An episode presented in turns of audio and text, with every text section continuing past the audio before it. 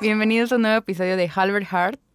Eh, yo soy Majo, por si no me recuerdan o por si ya se habían olvidado Por los de que se habían mí. olvidado. Tengo Majo. como dos meses que no estaba. Eh, Sí, majo. Me presento de nuevo, soy Majo Hernández, soy productora en Halbert Studios y en el episodio de hoy vamos a hacer un Q&A y en esta ocasión me acompañan. Diego Mayorga, hola, produzco. Y me está diciendo hola, eh, Dani, Dani Rep, Dani Bimbo. Y sueles venir a todos los podcasts. Y soy, nomás ha faltado una vez.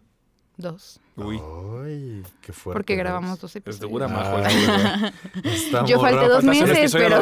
Esta morra fal- del- regresa después de cuatro meses de no venir y ya Oye, no, no, lanzar no, no, papi. Llevas dos faltas. Pero bueno, aquí también está nuestro gran amigo Raúl. Hola. Soy yo, hola a todos. Una vez más estoy contento de estar en el penúltimo capítulo de la temporada. Qué fuerte. Y Damn. sobre todo, especial. Es- Especial. Es, un capítulo fuerte, pero especial porque hoy vamos a interactuar con las preguntas que nos hicieron llegar durante la semana. Hay varias, hay divertidas, hay muy profundas y hay saludos también, ¿no, Majo? Sí, una gran pregunta que dice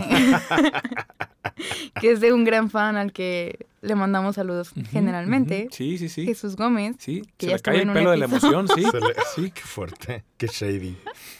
Y dice, oye, qué bueno que vuelves. Gracias, Gómez. Volví. Está- Gracias por compartirnos. Gracias, wow. Está padre. Nos Yo antes de las preguntas también eh, tengo ah, saludos que mandar. Me, me conté con fans eh, de, del programa. Quiero mandar un saludo a, a María Fernanda Warren, a Pau Bejar y a Monia Regui que escuchan aparentemente el podcast. Me encanta. Guau. Y un saludo para ellas, Un saludo a Un ellas. saludo. que en su tiempo las tres llegaron a producir fregaderas mías, así que les agradezco en su Wow. momento ¿Tuvieron su novatada? No, no, no, porque yo no era productor, realmente ellas eran Ah. mis productoras y yo solo dirigía. Ya. Shit. ¿Y Pero son bueno. de- ¿Las conociste en la carrera? Las conocí en la carrera, son compañeras de la universidad. Ah. Entonces me junté, Wow. tuvimos una reunión otro día a recordar viejos tiempos y, ah, sí, mandaron saludos en Calvert Heart. Y eh, Guau. aquí están los saludos. Hola. Y nos mandaban preguntas también, entonces va, a haber, va a haber un poco de eso, va a haber un poco de eso. Y son fans tuyas. Ay, Sí, yo no las cae- conozco, Diego me pero cae increíble y yo, ay, ya sé, a Wow, mí también. ¿qué les puedo decir? Yo no las conozco, pero hola, también me caen bien. Sí. Si son amigas de Raúl es porque son gente chida. Así es, sí lo son. Pero ahora es tiempo de lo que todos están esperando, las preguntas. Qué fuerte. Qué ¿Quién fuerte. quiere? Bueno, Majo ya lanzó su pregunta, slash comentario, slash saludo de Baby G. Un saludo Amigos, a Baby G también. Eh, ah, Ah, te- podemos ir rolando. cabina. Ah, lanza la pregunta en cabina. Tenemos una pregunta en cabina. A ver, Me pregunta Jesús GRB, ¿cómo te fue coordinando a tantas personas para grabar el podcast? Ok. ¿Y cuál es tu respuesta? Me fue. Gracias por la pregunta. Tenemos otra pregunta, Daniel, desde... De hecho, sí, y dice, no es pregunta, pero soy su fan, los amo atentamente, Cintia Chochal. Mm. Ok, un saludo a Cintia Borges. eh, hay que editar eso para que tenga sentido, por favor. No te preocupes, Diego, ya está editado. De hecho, Majo se va a reír a continuación. Ajá. Muy bien, después de esas preguntas, confesiones de cariño por parte del público, tengo una pregunta de Pau Huerta, alias Power, nos pregunta su mejor y peor suerte en producción. Su mejor y peor suerte en producción. Quizás podríamos acotar día de suerte o la mejor suerte que han tenido. la- mejor. O el, suerte. no sé, el como, pues sí, creo que aplica, depende. Aplica como para las quien dos, lo ¿no? vea, ¿no? ¿Cuál, cuál es tu mejor suerte, Diego? No sé, qué fuerte. Estoy. Estuvo profunda. es- es- ajá. Es Y- que siento que. Un, un lindo trébol de emoji, me encantó. Es que siento que suerte es cuando genuinamente pensabas que algo ya iba a valer y de la nada es de. tarán, Se te pareció la Virgen ¿Kickstarter? María. ¿Kickstarter quizás? No, porque. Fue generado, confident- ¿no? Eso fue confident. generado. Sí, no, no, no. O sea, yo pensábamos que íbamos a tener Mm. éxito. No fue tan golpe de suerte.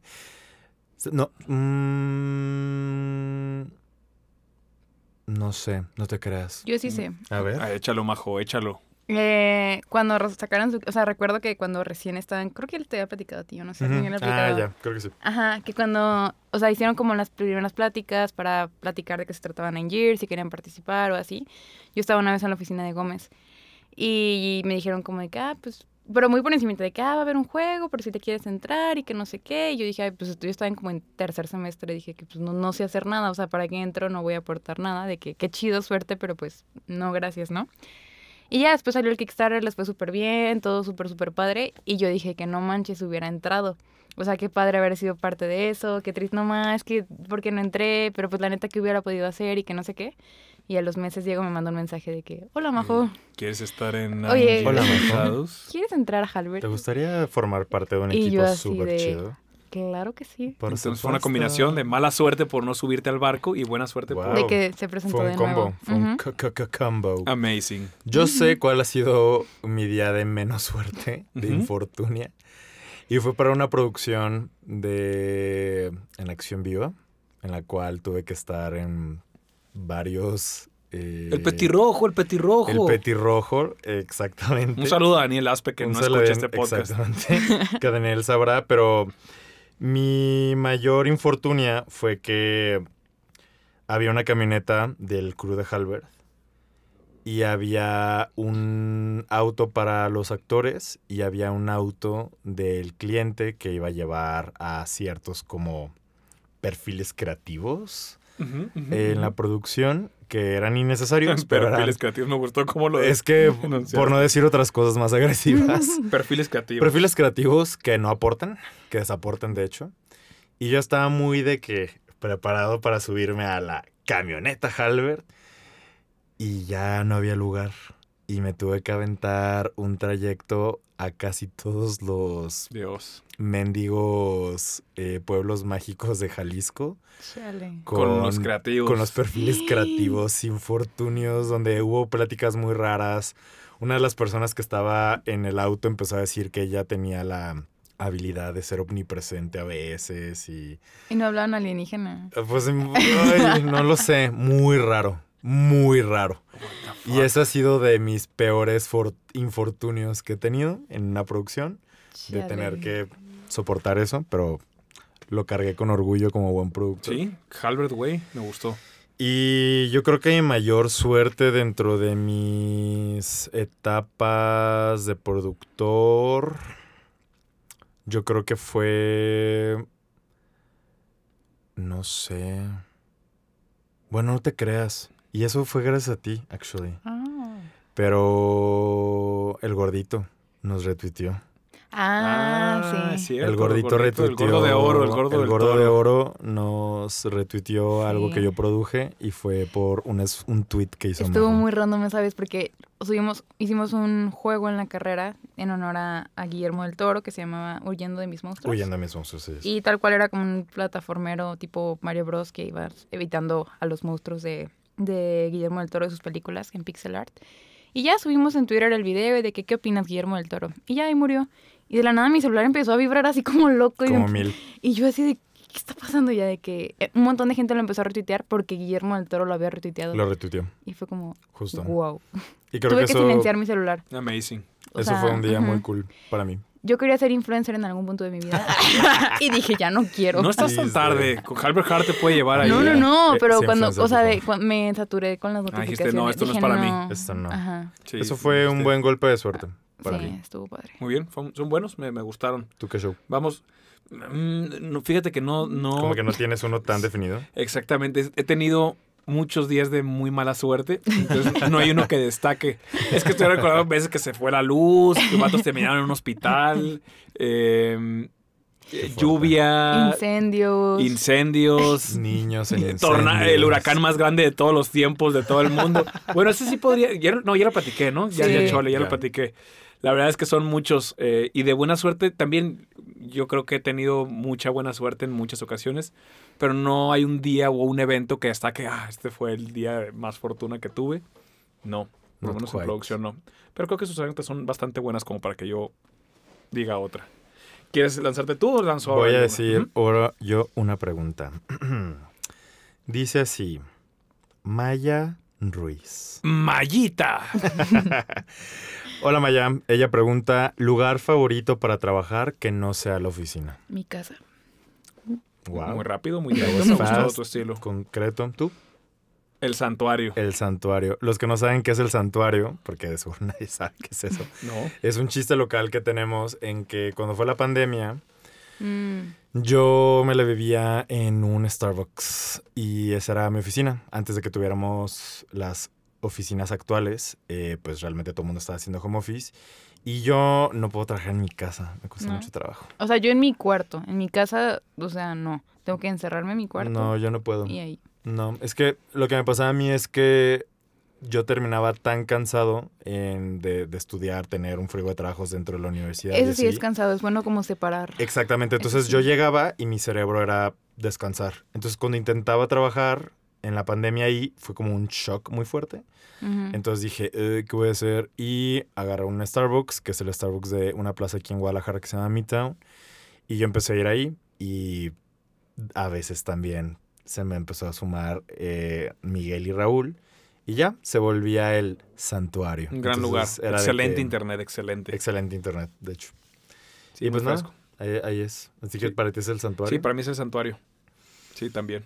Para mí. Sí, pues el es que es el Santuario. ¿A quién queremos güey. engañar? Es que Es es el santuario. fresco, buen ambiente, Traigo lately- buenos personajes. Buenos personajes, de hecho. Lately ya también traigo un nuevo café. Café correcto. Café y correcto. también está muy chido para trabajar. Pero pues el santuario. ¿Por dónde está el café correcto? Por Chapu. Muy bien. Está a gusto, está solo. Saludos a los Café Correcto que no pagaron esta mención para el programa.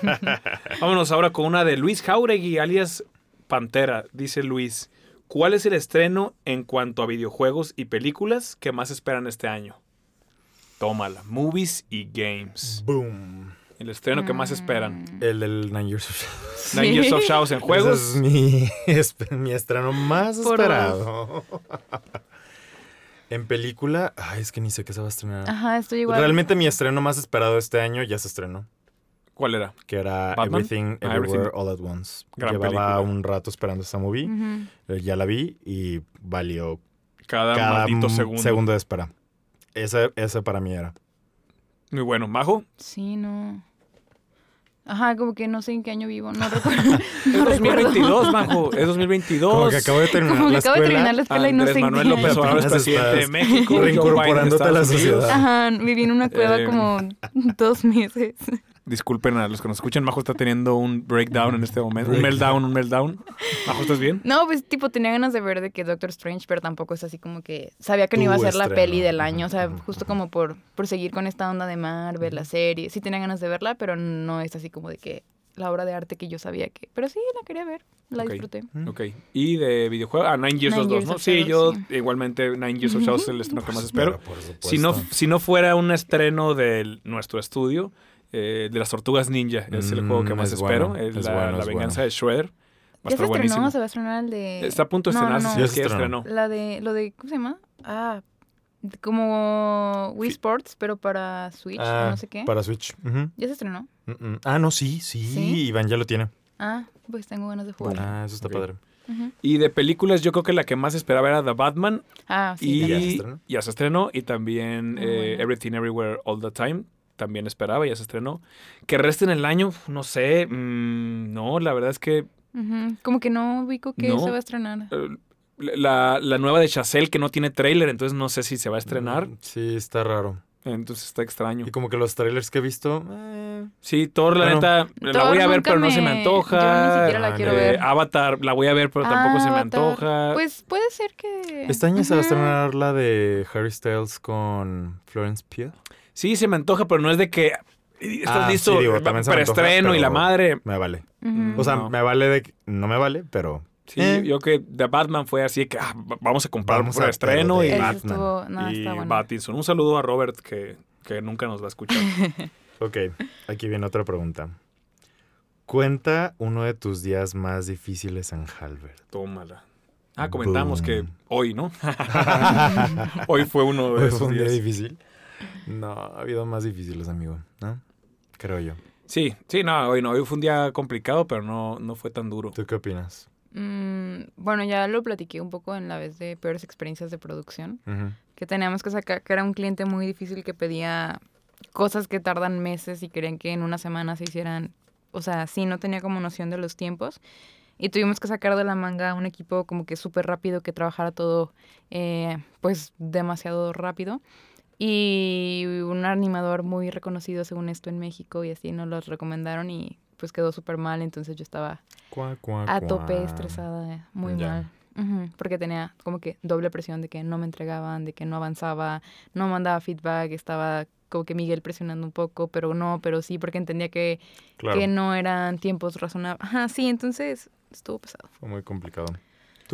Yo creo que también he tenido varios, pero uno que recuerdo rápidamente fue cuando grabamos el video de Charles Sands, Ay, Dios. que empecé como 3 de la mañana, 4 de la mañana y fuimos al Estuvo- cerro Estuvo y- muy fuerte. y no había jugo de lo que quería el rapero o sea, y luego se perdió no sé quién. Estuvo caótico detrás de cámaras. Creo que el artista o, o la actriz y los... ¿Ese video es el que nos enseñaron que están como en una casa vieja o es otro? Así es. Es bueno, ajá. Porque le es hicieron- le parte hicieron de eso. Son varios, ¿no? son varios. Son tres, de hecho. Entonces, me parece que el, el desempeño del equipo de producción de Harvard estuvo muy bien, el director estaba contento, el fotógrafo también, pero detrás de las cámaras Sí. yo estaba ya, Dios, llame por favor. Y cuando se había acabado el día, ya como a las 9 de la noche, tenía que ir a regresar un jeep eh, que nos habían no prestado rentado. Entonces ya iba, dije, ya, por fin voy a dormir. Eran como, di- como 10 de la noche, noche, 11 de la noche. Y llegué con el vato, se lo, ah, todo bien, gracias, bro. Y, ah, no, de qué gracias a ti. Ya me, ya me iba, ya estaba, creo que me quité los tenis, ya no podía más. y en eso me era por teléfono. Óyeme, cabrón, ¿qué le hiciste a mi jeep? Y yo, ¿de qué, qué- qué estás hablando? Me lo abollaste y la madre, te voy a demandar. Espérame, y ya me regresé. Y tenía efectivamente el cofre del auto. Porque se sentaban, Estaba ¿no? como metido porque alguien se había sentado. Alguien se sentó y la chinga. y dije, "No, yo no tenía control sobre el jeep, lo siento, pero yo, y aquí viene un pequeño twist. Yo de chico, eh, bueno, yo no, mi papá tenía un jeep cuando era chico. Y, tú de le volteas la lámina. Exactamente, le das un golpe a la lámina y ya está. Está, no, te voy a cobrar, va a salir carísimo. Y dije, espérame tantito, ¿puedes levantar el cofre? Pum, pum, pum, ya quedó. Ah, Ah, ah, eh, Ok, bueno, pues- este, pues bueno. Bueno, ya quedó. Gracias. Exactamente, yo, saludos. Te falta barrio. Gracias, papá, por enseñarme trucos de autos. Pero sí terminé hasta la chingada Qué ese fuerte. día. Muy adolorido, estaba muy adolorido. Wow. Sí. ¿Tú? Mm, mi día más pesado en Halbert fue ¿Kickstarter? No. Kickstarter estuvo muy cansado, pero es que, ¿sabes qué pasa? Es que para mí pueden ser días como a lo mejor muy fuertes, pero siempre y cuando sepa que son como Sí, para una razón mental. o algo Ah, así. Como de que digo, ah, ok, eh, tipo ahora que estuvimos haciendo el trailer Miguel y yo, yo creo que Constant, Miguel y yo estuvimos al borde y al límite, pero como sabíamos que estaba quedando algo y era importante, Quedó muy Todo padre. cool. Si no lo han visto, si no han visto el véanlo. tráiler, véanlo, está en Twitter y en YouTube y en mil lugares. Pero creo que se hace más pesado cuando sabes que es un chiste o Sí, de que algo que se pudo haber algo que se pudo ver, ajá, lo que sea. Sí. Y ese mismo día de la producción de los de los Trailers. Creativos. No, de los creativos, híjoles. Porque estuvo estuvo muy pesado el rodaje, eran tres diferentes pueblos mágicos en un solo día. Y todo, o sea, ah, miren, ahí también fue como mala suerte de que ya estamos a punto de grabar una fogata, empezó a llover, Típico, poquitos shots con eso y el humo no se veía bien y la luz y todo mal, todo mal, todo mal. Y yo recuerdo que dije, bueno, ya, voy a descansar igual, de que ya vamos a dormir. Llegamos a las cabañas que nos había conseguido el cliente. No habían camas suficientes. ¿Te tocó dormir en el piso o qué? Así es. Bueno, no tiene nada que ver, pero me acordé que en mi graduación me mandaron a dormir al piso también. Porque se quedaron a dormir todos mis primos y me mandaron a dormir en un colchón desinflado Ah, en el piso. Bueno, es lo que decir, colchón. y dije, bueno. desinflado. Ah, pues Y yo así yo, de- yo en la producción y fue muy triste y fue muy difícil y eso es uno de mis días más difíciles de Halo. Sí, estuvo Ánimo. duro. Fíjate que recordé, ya sé que ya pasamos esta pregunta, pero una vez que tú, por lo general cuando llueve o hay un cambio climático es de mala suerte. Sí. Pero yo en una ocasión estaba grabando un corto para la universidad, era la última escena, teníamos una actriz y era el momento más dramático del corto. Eh, se le moría el esposo a la, a la personaje. Qué fuerte. Entonces estaba llorando con él ahí en el suelo y empezó a llover. Empezó a gotear y empezó a llover y todo el equipo se metió y yo agarré el fotógrafo y lo dejé, lo puse ahí. Y que, ¡eh! Se te va a mojar la cámara, unillas. Y no sé qué. Yo, ¡cállate! Cállate, Está graba con la lloviendo". lluvia. ¿Sabes cuán difícil es que te llueva en el momento más dramático? Y llovió, este, y la actriz... ¿Y quedó sí, perro? Sí, sí, quedó muy perro. Ah, nice. Me mentaron la madre, pues, sí, vamos con el equipo. No sé qué. Yo, cállate, cállate, ve el plano. Y llovió, la actriz lloró, todos aguantaron. Todo chingón. Lluvia natural. Wow. Ese fue un momento de mucha suerte. Nice. Un momento de mucha suerte. Pero bueno, hice trampa porque ya hemos pasado esa pregunta. Eh, pregunta Daniel Barragán, un amigo mío. Un saludo, Barra. Un saludo, Daniel. Eh, ¿Cuál es el mayor reto que te has enfrentado como productor en Halbert?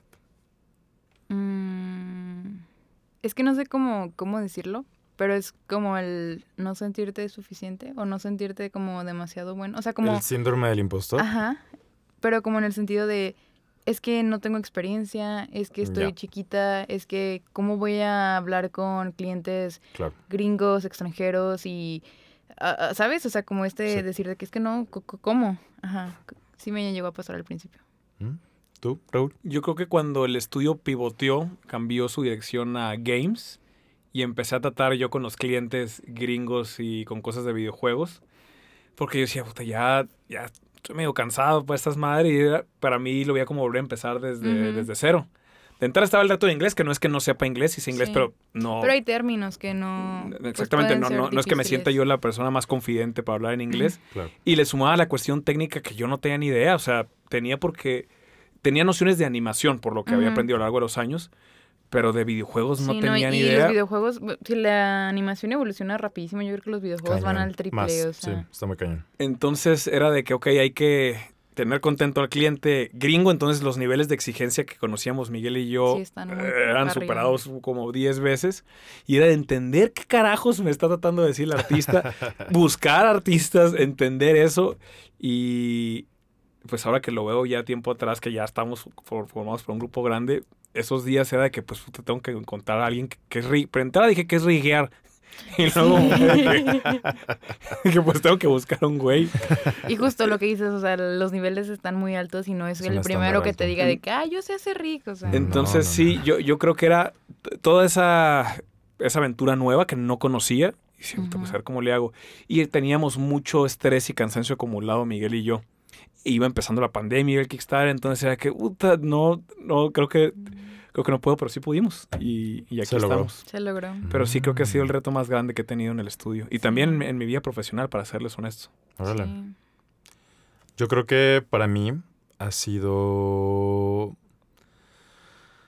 Ha sido el, el- el juego. Es que ha, es- Es ha que sido un los reto. estándares están ha sido un reto titánico. Y lo amo. O sea, me encanta. O sea, me apasiona. Y, y, y es muy extraño porque yo no quería. O sea, para mí los videojuegos era algo que no estaba interesado en, en- en formar parte Por de años de industria. Pero al final fue, fue Miguel diciendo, me gustaría que tú produjeras esto. Y dije, ah, ok, pues, Les pues démosle.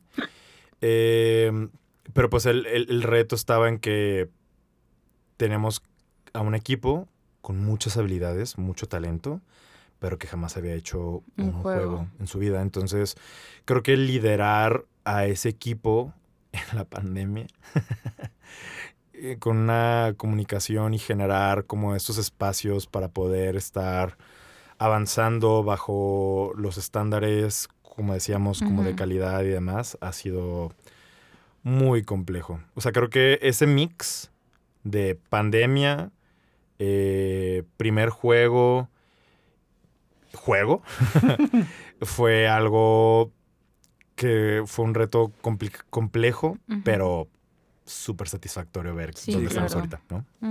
Sí, sí, el nivel de reto es directamente proporcional con el nivel de De satisfacción. satisfacción, tal cual. logrado. Sí, y súper, súper orgulloso de todo lo que estamos haciendo ahorita. Por supuesto que sí. Pregunta Jesús Gómez Romero. ¿Qué tan difícil es trabajar con estrellitas? Y se, están riendo aquí con los rockstars. Rockstar. pues es, es, es difícil. Sí. En general, pues, la actitud creo que gana siempre antes que el talento en cualquier persona, entonces... Wow, qué gran frase. Sí, es real. Mm. Sí, pues no, no es bueno. No sé, tú tengas que opinar, Diego, pero Pues yo no sé de qué estrellas hablan. y digo, la única estrella que soy la yo. Única estrella... Ajá, así que no sé qué de no qué sé hablan. cómo ¿eh? lidiar conmigo mismo. Ajá. No, creo que creo que hay gente muy talentosa en todo lo que hacen, pero creo que hay, o sea, creo que trabajar con, con este calibre de, de talento de las personas tiende a ser muy chido y a veces hay que ser muy cuidadoso.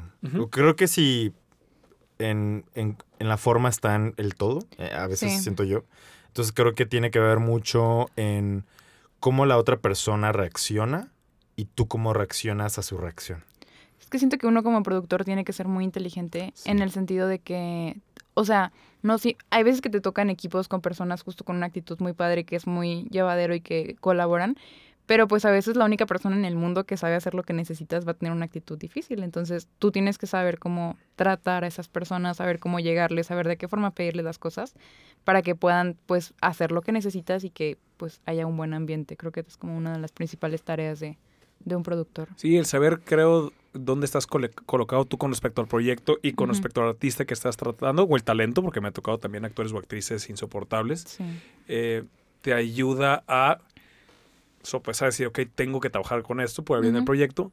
Voy a buscar la forma más conciliadora de, de llevar a cabo esta relación. Y creo que laboral, también ¿no? es muy importante no engancharte en general. con- Ah, claro, con no, nada. definitivo. O sea, no te lo tomes personal. Nunca es personal. No, no dejes que te drenen de por sí. Hay proyectos pesados. No dejes que personas con actitudes difíciles te drenen. Mira, un ratito de sí, sí, sí, está bien. Sí, aquí. no". Sí, Y ya, suéltalo. O sea. sí, recuerdo una vez eh, Daniel, director eh, De Magic.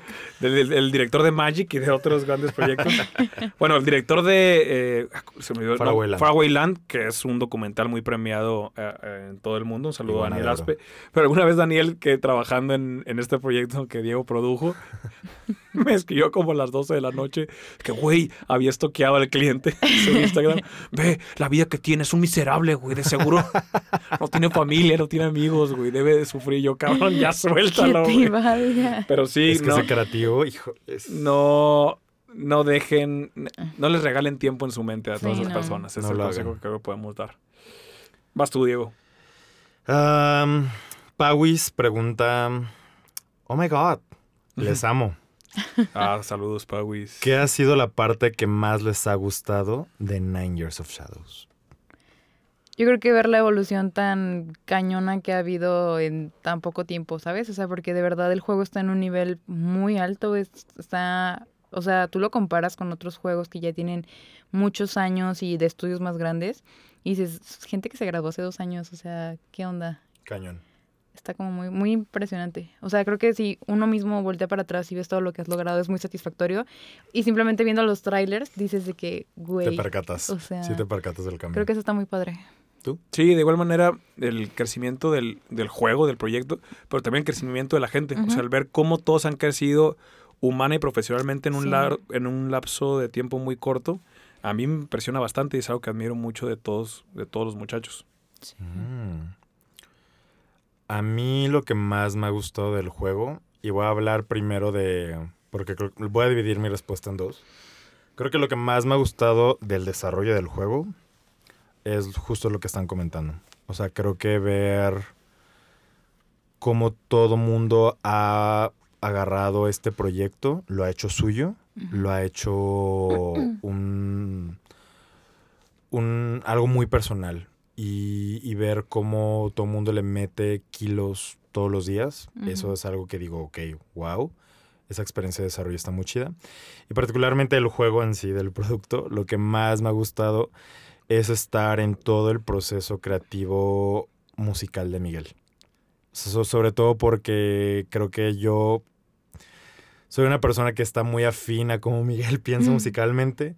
Entonces, el ver cómo Miguel de la nada está generando feelings a través de, de la música y es algo que a mí me apasiona muchísimo el cómo también Miguel compone para el juego, ha sido como de wow. O sea, estos... Estás en primera fila, tal cual. Sí, Sí. tal cual. Está es muy perro ah, estoy ese- haciendo esto y escúchalo y escucha el tráiler. Y recuerdo que la primera vez que escuché la, la melodía inicial de la introducción de Pino para el tráiler, recuerdo que se me puso la piel súper chinita porque decía, esto es sapino, esto suena, es, es como ternura y magia, pero al mismo tiempo como misterio. Yo estaba impresionado. Entonces, todo eso para mí ha sido como lo más, o sea, lo que más ¿Te ha gustado? me ha gustado, tal cual.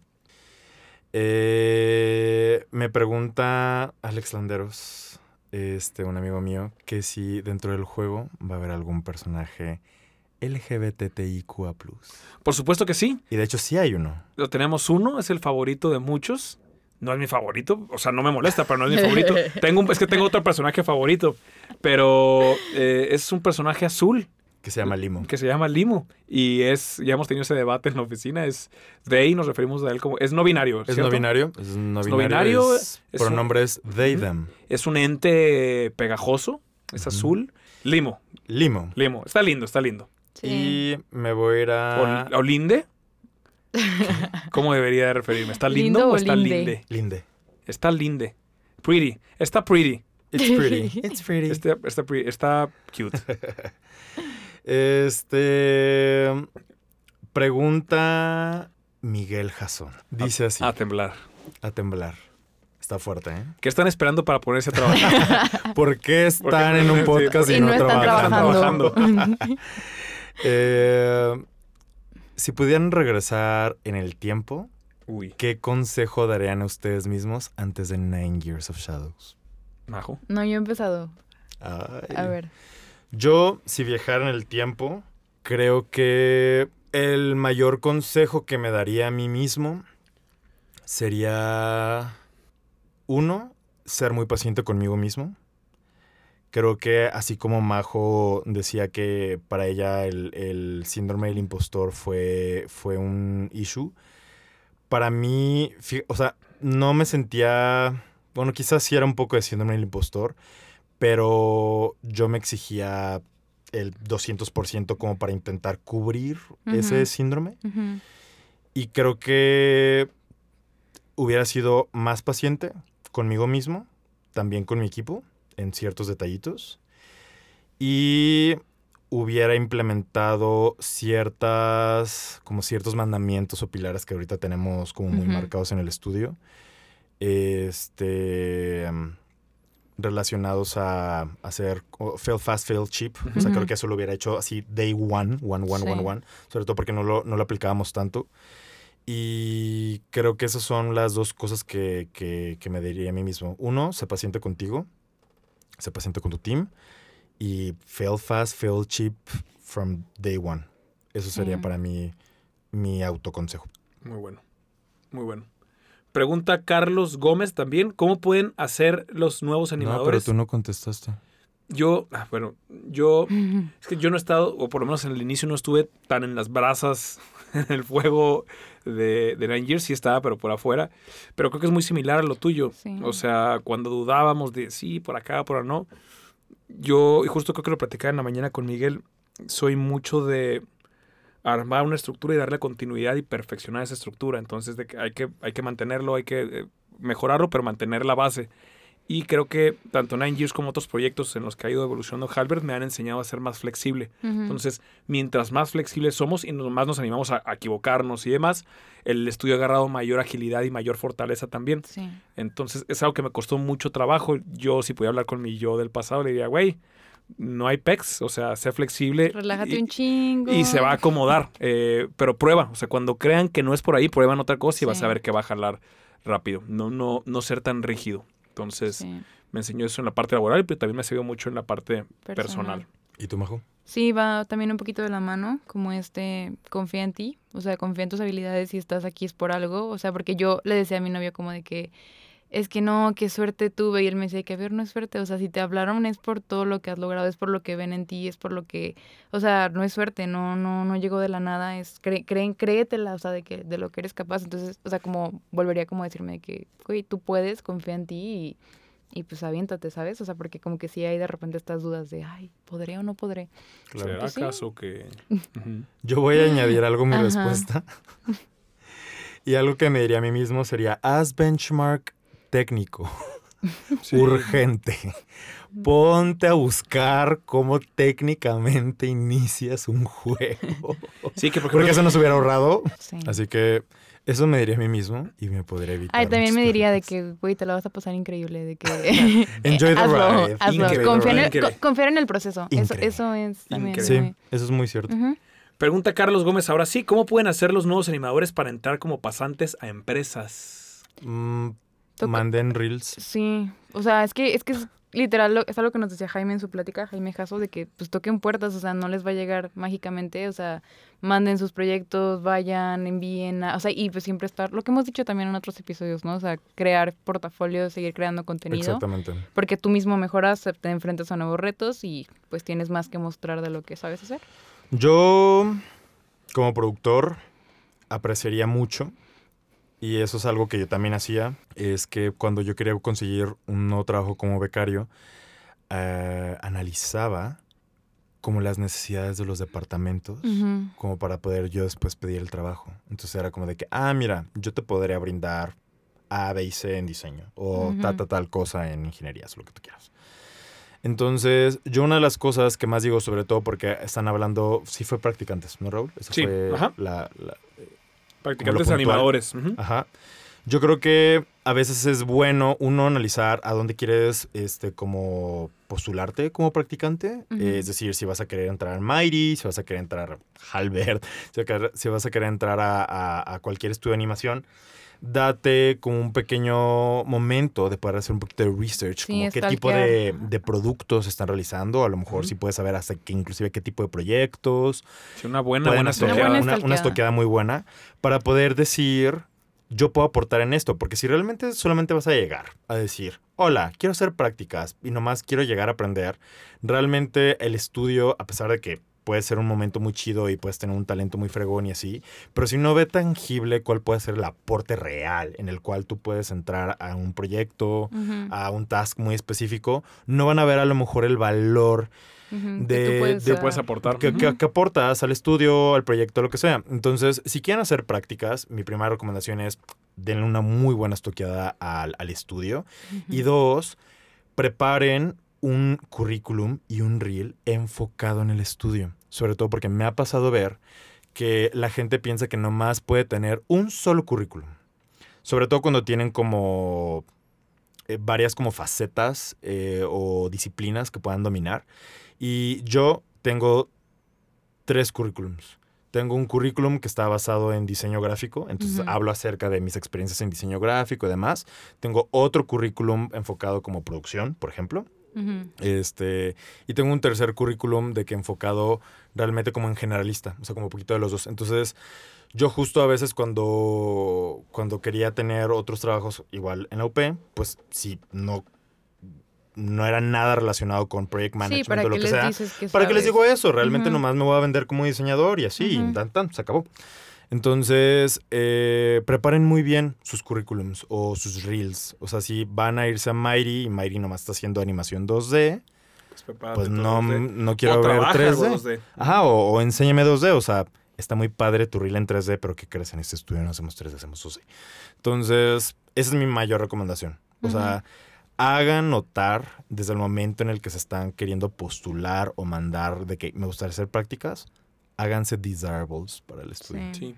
Sí. Y no tratar al estudio como uno más para que el estudio no los trate a ustedes como uno más. Exacto. Entonces, wow, sí. me gustó eso. Gracias, de repente tengo chispazos, pero sí, sí, sí, si quieres un dato especial de un estudio, pues dale tú el dato especial al estudio, pero de acuerdo tanto con Diego como con Majo. Brenda Angélica. Un saludo a Brangélica, que podríamos cerrar la temporada con ella, ¿eh? Sí, podríamos cerrarla, ¿eh? De hecho, sí. Te queremos aquí, Brenda. Ay, no, olvídenlo. Preguntó lo mismo que Miguel. Pero Sí. bueno, gracias por la pregunta, Brenda. Dice, ¿por qué el cambio visual, dice Santirón 25? ¿Por qué el cambio visual de la protagonista de Nine Years of Shadows? Me gusta el cambio, aclara. By the way. Sí, no, no lo ven como ofensa, todo está bien. ¿Cuál no de todos? ¿Cuál de todos? Porque hubo como, hubo tres pivotes fuertes. ¿Tres? Sí, tres. Eh, pues la manera rápida de contestar eso es que eh, la primera vez que hicimos Europa, antes siquiera de que saliera Kickstarter, eh, no funcionaba realmente el diseño. Entonces, esa fue la primera vez que lo ¿No que cambiamos. tenía el cabello blanco? No era cuando tenía el vestido de quinceañera. eh, porque Europa tuvo como un vestido muy pomposo. Sí, al decir que no funcionaba, es, no funciona la practicidad del personaje Sí. dentro, En de la, dentro ¿no? de de, historia. de la historia. Ah. O sea, era muy difícil. Sí, como que no, no te la creías que era una guerrera. que era una guerrera, o sea, era, era muy... No, o sea, no quedaba tan bien. Entonces, realmente lo que mostramos en Kickstarter fue la segunda iteración.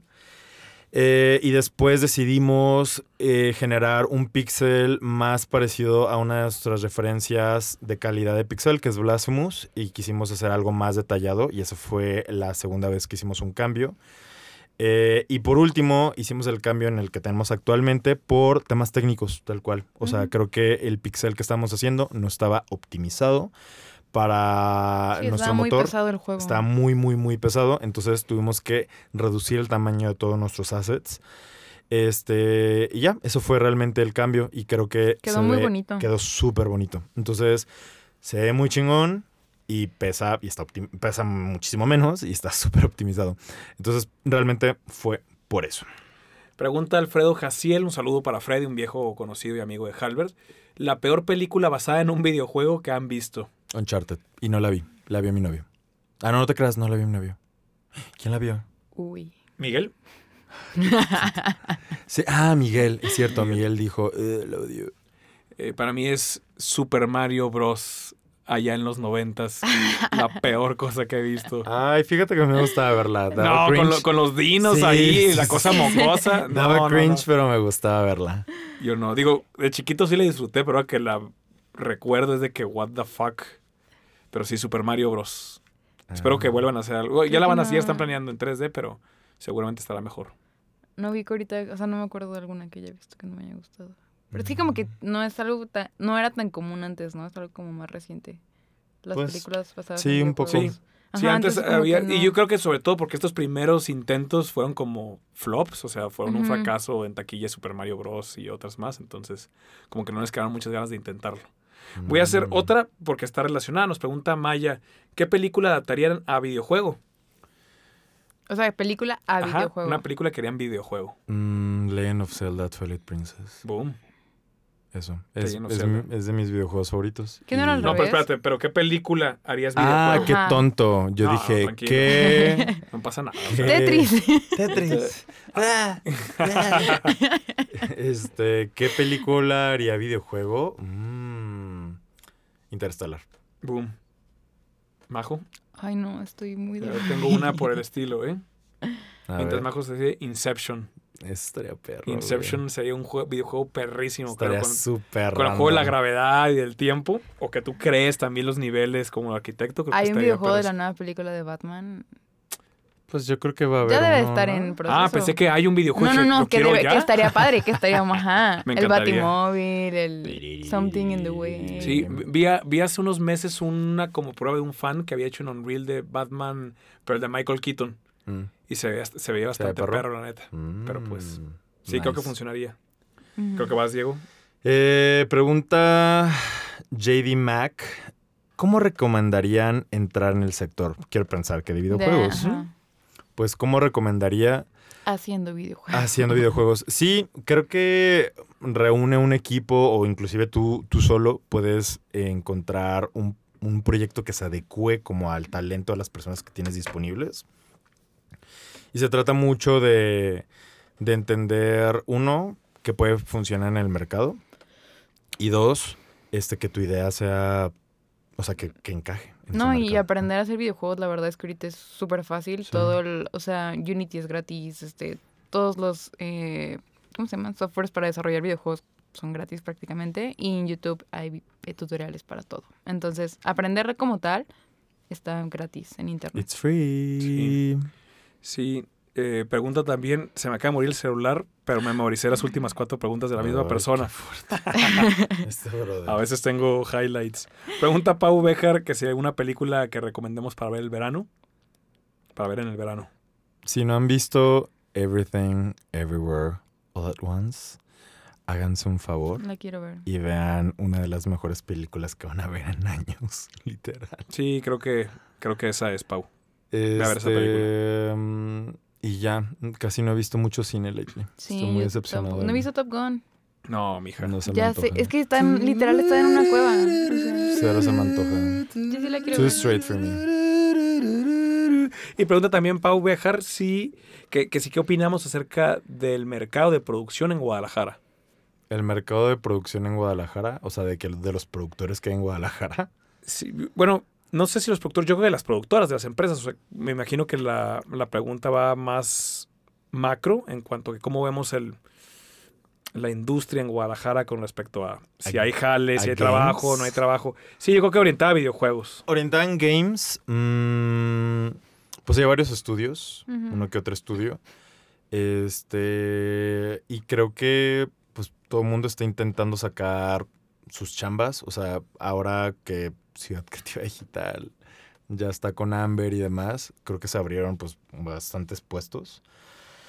Eh, entonces, de que puede haber trabajo, hay trabajo, el trabajo tiende también a ser muy especializado. O sea, no hay como de, ay, me encantaría ser desarrollador de videojuegos.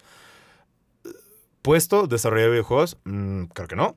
Eh, real- realmente hay como muchos puestos, pero muy especializados.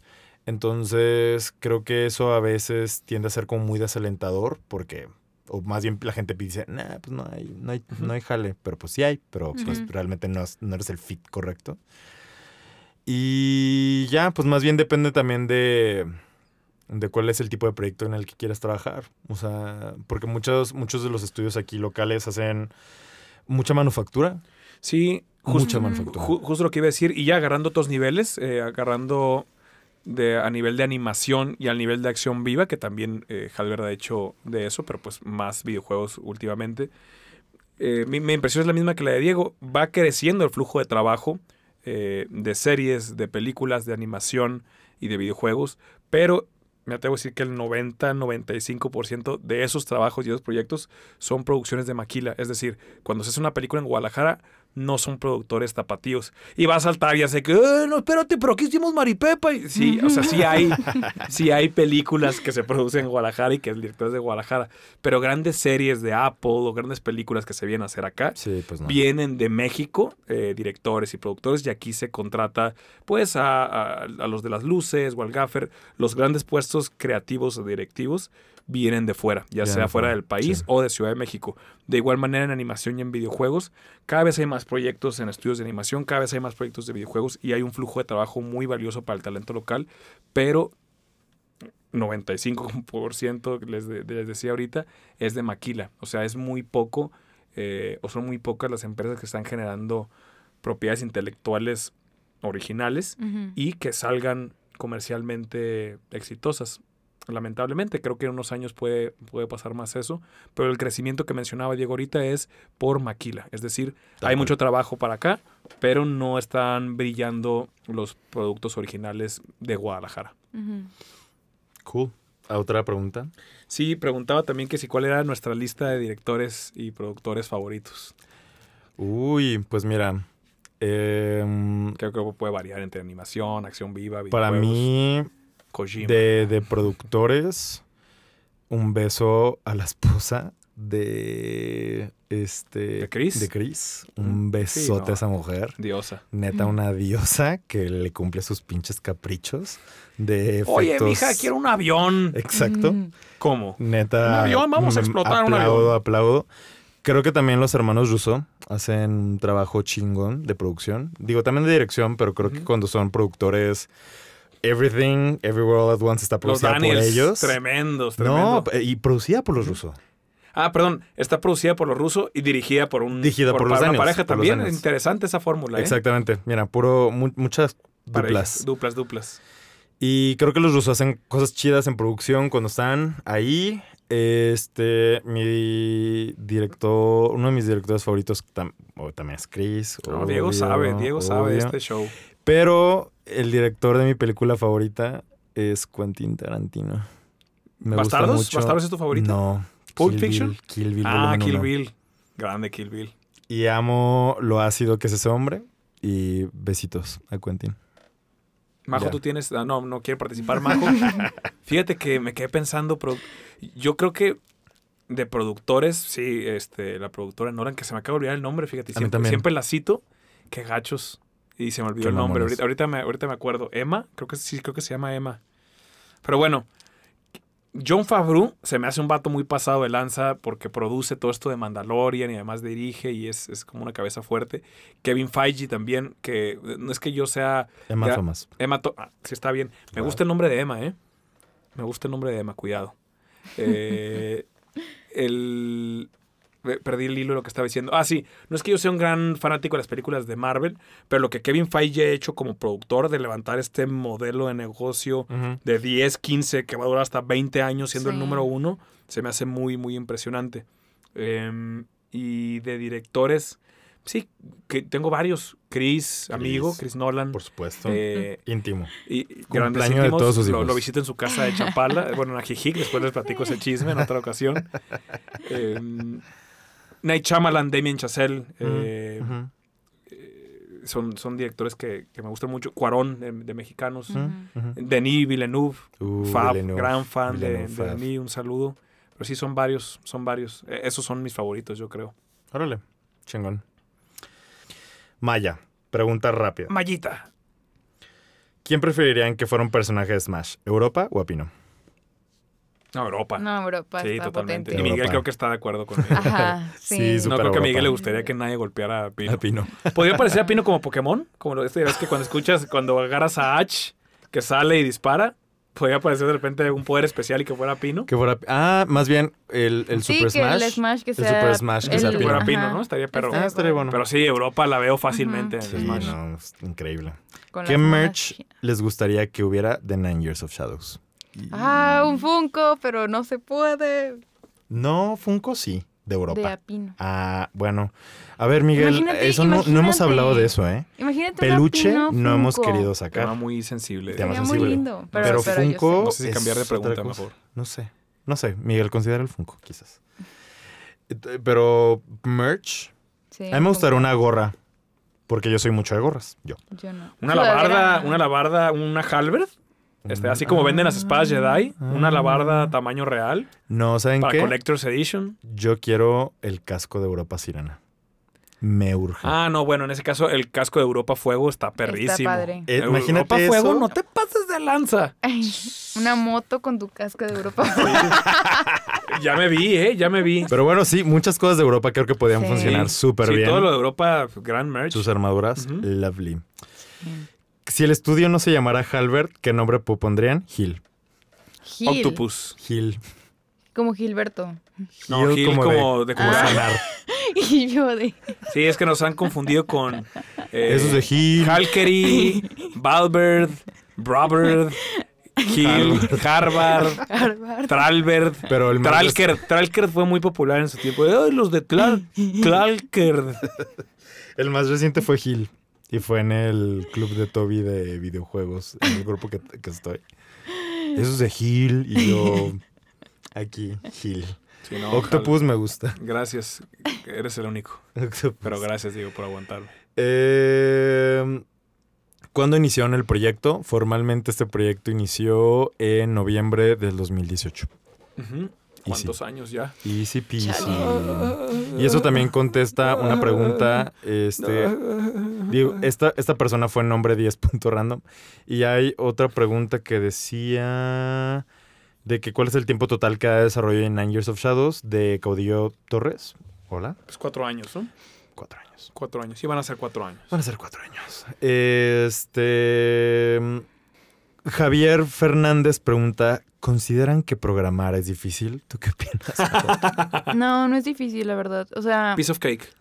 no, no es la cosa más fácil de la vida, pero es que siento que es mucho como de la actitud que tengas. Porque yo cuando empecé a programar como que estaba muy cerrada de que, ay, no entiendo, ay, es que no puedo, ay, es que no me sale, ¿cómo? Que Ajá, ajá. Entonces, como que, o sea, definitivamente no es la cosa más fácil del mundo, pero no diría que es difícil, creo que depende mucho de la actitud que tengas y si estás como abierto a eh, aprender. E- Es algo que tienes que practicar mucho para irlo mejorando, no es algo que en dos días logras.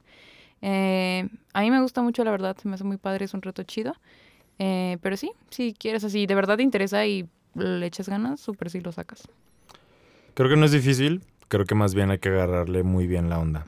Yo sé programar, pero no me gusta. Entonces, pues no hice clic. Fin.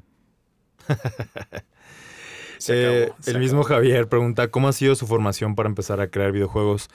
Majo acaba de terminar por Sí, fin la cuéntanos, cuéntanos, Majo. ¿Cómo Este, te fue formándote? Majo. Este, pero Majo y yo estudiamos eh, ingeniería, Ingeniería en en animación digital. Este, en la Universidad Panamericana Campus Guadalajara. Eh, Baby G es nuestro, Nuestro director. director. Sí que lo es. Un saludo, Baby G. Y eso, eso estudiamos. O sea, nos dan muchísimas bases de arte, progra, hasta algunas materias de videojuego. Entonces, pues, un juego es arte, progra. Entonces es como. Está muy on point, Está- realmente. Ya ahora que termino digo, no, sí, sí estaba... Yo, yo que soy más ajeno, preguntándole a artistas e investigando en internet.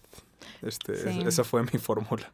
Sí. ¿De qué estás hablando? Y anotaba todas las palabras extrañas de Twerks, Crabs, Rick, Sparks. render, Anotaba y después tenía una linda navegación en Google y en YouTube. Esa fue mi educación. Está padre. Ok. Am, pregunta. Diseño de personaje que más les gusta el juego. Pregunta Raquel. Ay, Europa Agua. ¿Europa Agua? Es que, me, es que siempre me ha gustado mucho como el agua, las sirenas, el, todo eso. Entonces, como que... Bueno, Ajá. ¿in-game o de los diseños? Porque a mí el diseño que más me gusta es el de Leno. Pero el diseño ilustrado 2D. Está muy padre. Ah, está Se me hace perrísimo y no le Sí. quiero dar eh, por su lado a Baby G. De hecho, jamás busco darle por su lado. Pero me gusta mucho. In-game yo creo que Fuego. Europa Fuego me gusta mucho. Está Y, la Europa neutral. Me me gusta mucho cómo quedó el diseño. A pesar de que otros youtubers de Europa comenten otra cosa, a, a mí me gusta mucho cómo quedó Europa. Y. Fox Star Wars, man. Fox Star Wars. Que eso, bueno, ahorita voy a llegar a eso, pero yo creo que mi diseño favorito es ah, un personaje que es un enemigo que se encuentra en Europa, que se llama Miria. De hecho, este, uno de nuestros inversionistas del juego eh, fue la persona que diseñó ese personaje, se llama Miria. Y me encanta, me encanta tanto Pixel como su ilustración. Se me hace un diseño fabuloso, me encanta. Bueno, ¿cómo se llama el de las pistolas? El que tengo mi firma electrónica. Ah, es Ay. Isa. Isa, Isa también es mi favorito. Isa está chido. Es un Está vaquero padre. misterioso, increíble. Y de Europa, yo también me iría con agua. Definitivamente Está está, muy cool. increíble cómo se Me gusta que sea una sirena también. El escenario de juego más difícil. G de hacer. G. G. Un saludo a Un saludo a Ju- No van a entender qué es G. No van a entender qué es G. Jueguen el juego y luego Sí, les es- diremos no se va a llamar G, no se va a llamar G, G, obviamente, pero el área G es el área más difícil No, del juego. Cristo Redentor. Para los que hayan visto Dragon Ball, es como el camino de la serpiente que recorrió Goku durante un año. Es, eh, eso es G. Ya verán, ya lo verán, ya lo jugarán. Este. Y vienen unas cuantas este, preguntas de nuestro querido Camilo. Ah, Mm, Camilo, sí, Camilo es mi Camilo- favorito. Hola, Camilo. Camilo, saludos. Este, Te dice quiero varias conocer. Ven- cosas. Ven a visitarnos, Camilo, por Sí. favor. Eh, su primera pregunta dice: Fox Star Wars. Es que Mm. Camilo es mi héroe. Fox Star Wars, Camilo. Fox Star Wars. Fox Star Wars. Eh, otro dice: Hagan un amigo llamado Camilo. Quizás para el DLC. Ah, Quizás, para el DLC DLC, podría ser Camilo. Yo voy a empujar eso, ¿eh, Camilo? Y tengo mucha influencia en el director. ¿Qué tan grande quieren que sea el mundo de Nine Years of Shadows? Y creo que, pues, lo más grande que Sí. se pueda lograr. Sí. Eh, o sea, creo que el mundo de, de Nine no da quiero para decir mucho. nada. Ya no quiere decir nada. Ya no quiere dar spoilers, sí, Majo. Majo va a spoilear. ya no quiero decir Este, nada. creo es que muy rico el universo. ¿no? Es muy Es rico. que, ajá. Y creo que Maya ha hecho una labor impresionante en poderlo expandir junto con todas las cosas que hemos estado integrando desde los enemigos, voces, el lore del juego y demás. Es, es grande, obviamente nos encantaría que fuera aún más grande. eh, entonces, pues nada, eso es. O sea, queremos que sea lo más grande que se pueda el mundo. Y por y, y Camilo, su última pregunta dice: ¿Cómo están? ¿Cómo se encuentran hoy? ¿Ha sido buen día? Fíjate, Camilo, que los lunes no son mi día favorito. Son pesados. Sí, están pesados. Estamos cansados, eh, pero ahorita nos fuimos por unos blizzards, entonces Ah, eso, sí. eso un- Fue ligero. fue un buen entusiasmógeno. Pero, pero estamos bien, Camilo. Esencialmente estamos bien. Majo está especialmente feliz porque ya acabó la Sí. universidad ahora sí, ya entregó sus proyectos finales, está como flotando. Eh, Diego se ve muy estilero el día de hoy y, él, no, él no lo cree porque es. Es humilde, pero se ve estilero. Gracias. Y, y yo estoy, yo estoy sentado eh, saludándote, Camilo. Ana Lizarga Ana pregunta. Ah, un saludo a Un Ana, saludo una a Ana. gran estudiante, una alumna muy brillante. Dice, ¿en qué recae el valor de un proyecto que valga la pena hacerse? Oh, preguntas wow. profundas, pues, no, y se vienen las preguntas de... Ah, viene Sharky. Sharky. Saludos a Sharky a, a- a Estados Unidos. Está en Estados Unidos. Ujú. ¿Puedes repetirme la pregunta? Dice, ¿en qué recae el valor de un proyecto que valga la pena hacerse? Yo creo que se pueden tomar en cuenta dos factores, Ana. Uno es el factor comercial eh, rentable. Entonces, si es un producto que, va a generar, que te va a generar dinero para comer, para vivir, creo que es importante considerar eso. Y está el valor eh, trascendental. Es decir, si tu producto puede conectar con personas en una, de una forma emocional y psicológica y aportarles, eh, creo que eso lo hace lo suficientemente valioso como para echarse la friega, ¿no? Si puedes lograr conectar con alguien de, de eso, de una manera emocional y psicológica, y, y que les pueda servir o ayudar, eh, creo que eso, por lo menos para mí, esas son las dos claves para lanzarme a hacer algo. Y yo agregaría a la respuesta de Raúl que también recae mucho en el journey de hacer el proyecto. Entonces, Nine Years of Shadows creo que es un gran ejemplo. O sea, creo que todo el desarrollo, como hemos comentado durante este podcast, de este episodio, es que crecimos todos como personas. Entonces siento que hay muchos proyectos que desde que ya los vamos contemplando, sabemos que vamos a tener que superar muchos retos a nosotros mismos, nuestras habilidades. Y creo que también el valor está un poco ahí, en el journey. Sí, totalmente de acuerdo. Ok, gracias Ana. Este, y hay varias preguntas relacionadas con el futuro. Ah, el pero- futuro, eh, Me encanta Uriel, el por ejemplo, futuro. pregunta que planean desarrollar otro videojuego. Preguntan que si Ninjas va a tener éxito este Benjamín, que si vamos a hacer una secuela o algún otro juego parecido. ¿Cuál es nuestro siguiente proyecto? Pregunta Manuel. Este, que si tendremos alguna edición especial. Lo único que podemos decir ahorita es que este no es nuestro último proyecto. es que este es- no es nuestro último proyecto, exactamente. Este, síganos en redes. Sí, síguenos en redes. Sí estamos planeando más cosas, no podemos dar detalles de las mismas, pero eh, creo que, el que eh, se pueden quedar con la idea de que el universo de Nine Years of Shadows es muy rico, Es muy rico. como para crecer, Como para crecer. así y es. que, eh, que Nine Years of Shadows no sea el único proyecto eh, en, la, en la mesa creativa de Halbert. Es lo que podemos es. decir. Exacto.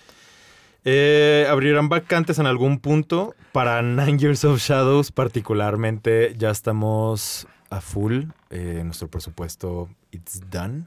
Pero Pero En los próximos en los meses. próximos meses vamos a necesitar un montón a de lo mejor- manos. Bueno, no sé. Ya, y- Esperemos que sí. Esperemos, Esperemos, que, que sí. Estamos buscando que sí haya mucha Que crezca, pues, Eh, que sí, haya más oportunidades. que haya oportunidades Que, haya en más proyectos, estudio. que haya más oportunidades, más oportunidades para el estudio. Lo que sí puedo aclarar es que usualmente hacemos anuncios en LinkedIn. Entonces, a las personas que, que genuinamente les interesa a lo mejor recibir algún tipo de noticia respecto a eso, realmente nosotros a veces sí tenemos un primer approach en LinkedIn para poder empezar a recibir currículums. Sí, este semestre lo hemos hecho 10 pero, veces. Pero bastante. Todos los que han entrado veces. han entrado por LinkedIn. Entonces, Sí, casi todos. y, y tomen en cuenta lo que mencionaba Diego, o sea, personalicen su, Su CV. su, Sí. su CV para, para Halbert, si les interesa trabajar en Halbert, evidentemente. Y sí man- nos ha pasado mucho que, ah, buscamos pixel artist Y nos y manda, nos manda de cada compositor musical. y De que, "Ah, güey, no, pues, no estamos buscando gracias". eso. Entonces, sí, ponerle atención al anuncio de trabajo también es importante. Sí. Sí. Y las de Sharky las estoy buscando. Y empieza debate filosófico. Las dejé para el final porque las vamos, o sea, ahorita creo que las vamos a poder contestar más rápido. Sí. Este, porque Sharky te pasaste de lanzas, te pusiste súper filosófica. Qué Saludo a. Sharky. Sharky es Carla Sharky. Pérez, que trabajó con nosotros en varios proyectos. Es una gran, una gran chica. Un saludo para ella. La primera dice, ¿cómo vivir de las producciones sin morir de hambre? Pues metiéndote las producciones que sí dan dinero. No, digo- eligiendo, eligiendo tus eh, proyectos. eh, lo digo de broma, Sharky, pero es neta. O sea, en ocasiones el amor al arte no es lo suficiente para pagar la renta. Yo esto lo discutía con un amigo actor que tengo que era muy de teatro. Y no, amigo, el teatro, mano, el teatro para arriba, el teatro para abajo. Y yo decía, cabrón, haz comerciales de Hershey's, haz comerciales de Victoria, Claro. eh, haz movies, haz series. No, es que el teatro y la madre, hasta que un día dijo Fox Star Wars, dijo, voy a estar lo otro. Y afortunadamente le ha ido muy bien eh, con ese cambio o ese twist. Pues, there you go. Entonces, y le gusta mucho el teatro y la madre, pero se enfocó en proyectos que sí le iban a generar dinero. Creo que todos podemos hacer esa reflexión y decir, Por ok, supuesto. este proyecto, en, en una etapa de mi vida me conviene involucrarme en proyectos que no me van a generar dinero. En una etapa corta de, meses, recién salido de la universidad o durante la universidad. Si ya estás grande, lo recomendable es buscar algo que, Por supuesto. que te genere un ingreso económico. Y ahí viene la respuesta, la pregunta profunda.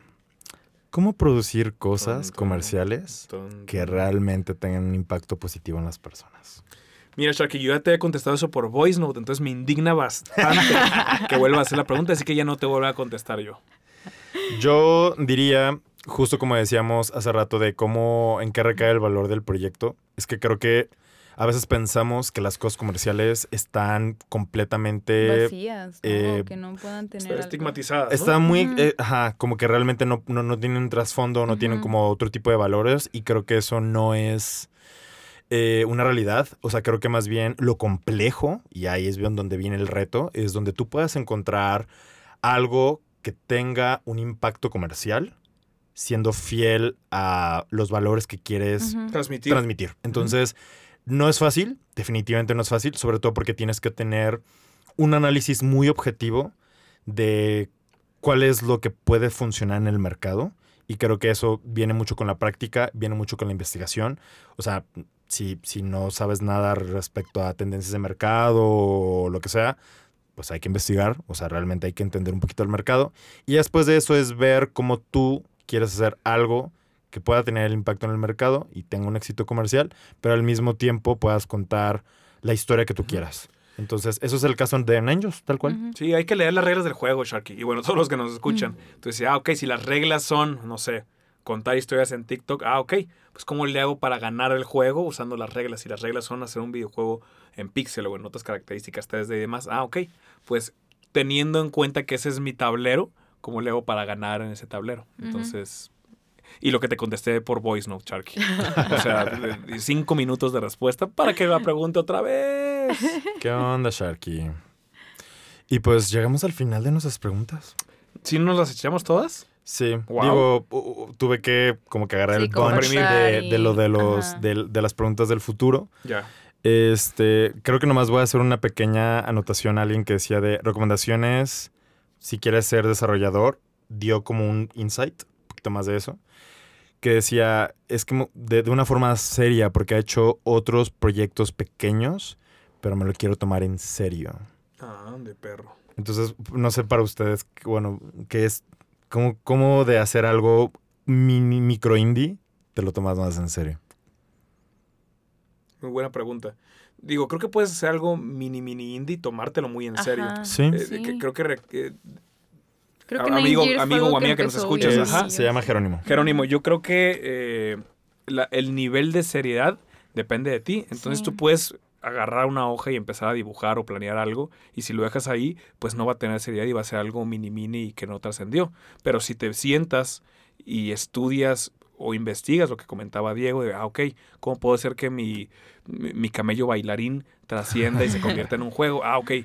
Google, camellos bailarines, juegos de camellos, películas de Ah, camellos. Es lo que iba a Y empiezo a darle continuidad research, sí. y empiezo a investigar y a preguntar y acercarme de gente talentosa. Poquito a poquito, no te digo que de un día para otro hables con, con el director de Nintendo o algo por el estilo, pero a- algo que yo he encontrado y y que tuiteaba, de hecho, Neil, un buen amigo del estudio eh, en la mañana, es que en la industria de los videojuegos la gente, sobre todo internacionalmente, es muy generosa para dar consejos o- Sí, o, dar literal. tips. Y es muy fácil ahorita ent- encontrar alguna conferencia o algo Sí, donde te puedas meter, Entonces, escuchar de ellos. Puedes animarte a escribir, oye, ¿cómo hago esto? Y te sorprendería la cantidad de veces que te van a contestar. De nuevo, en mi experiencia fuera de México, curiosamente es donde te contestan.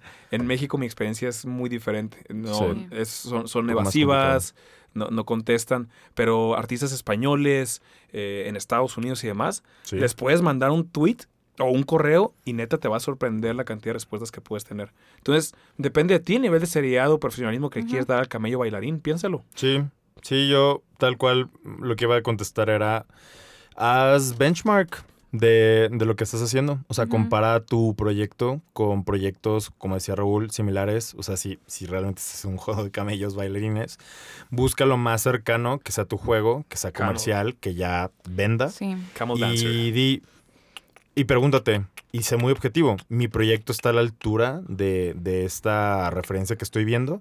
Si la respuesta es no, ¿qué puedo hacer para que esté a la altura? Y si tienes que mejorar el arte, si tienes que mejorar la estética, si tienes que mejorar lo que sea, hasta que tú lo puedas comparar y veas que es lo mismo, ahí es donde ya te lo tomaste muy en serio y eso ya se vuelve parte como de tu reel profesional de desarrollador y eso ya te puede empujar a que más personas se sumen a ti o tú sumarte a un equipo ya más estructurado. Sí, toma en cuenta tus capacidades también. Entonces, ah, yo soy muy bueno diseñando personajes, pero no sé nada de programación.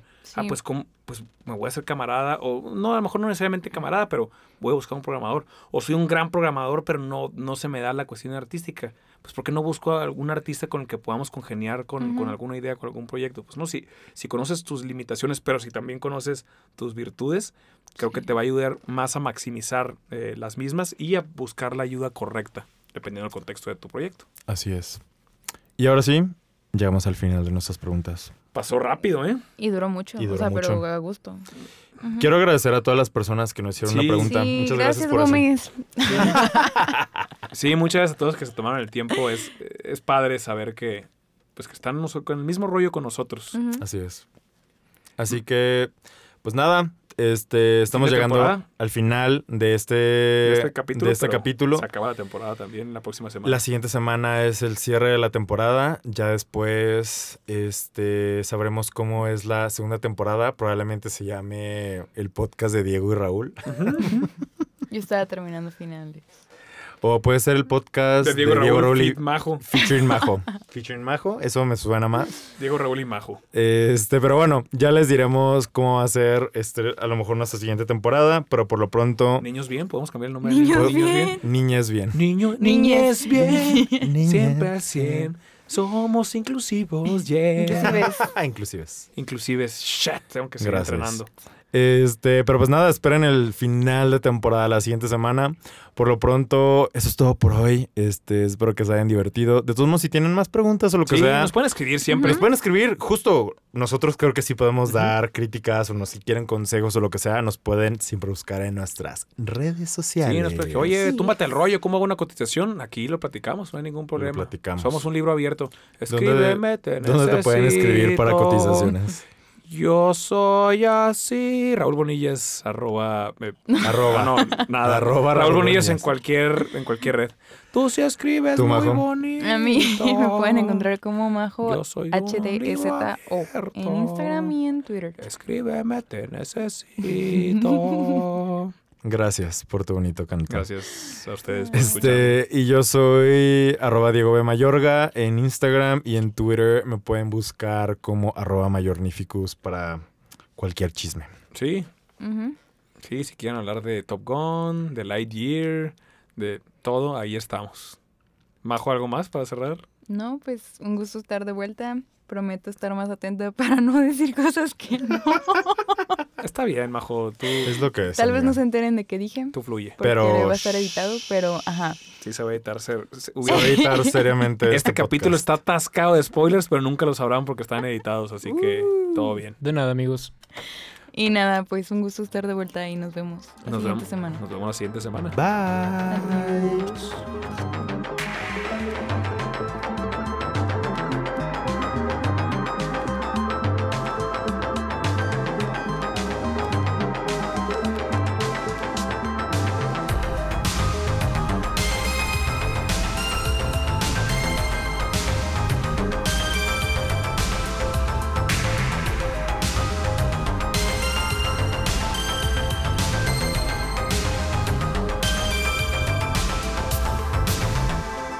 Halbert Hart.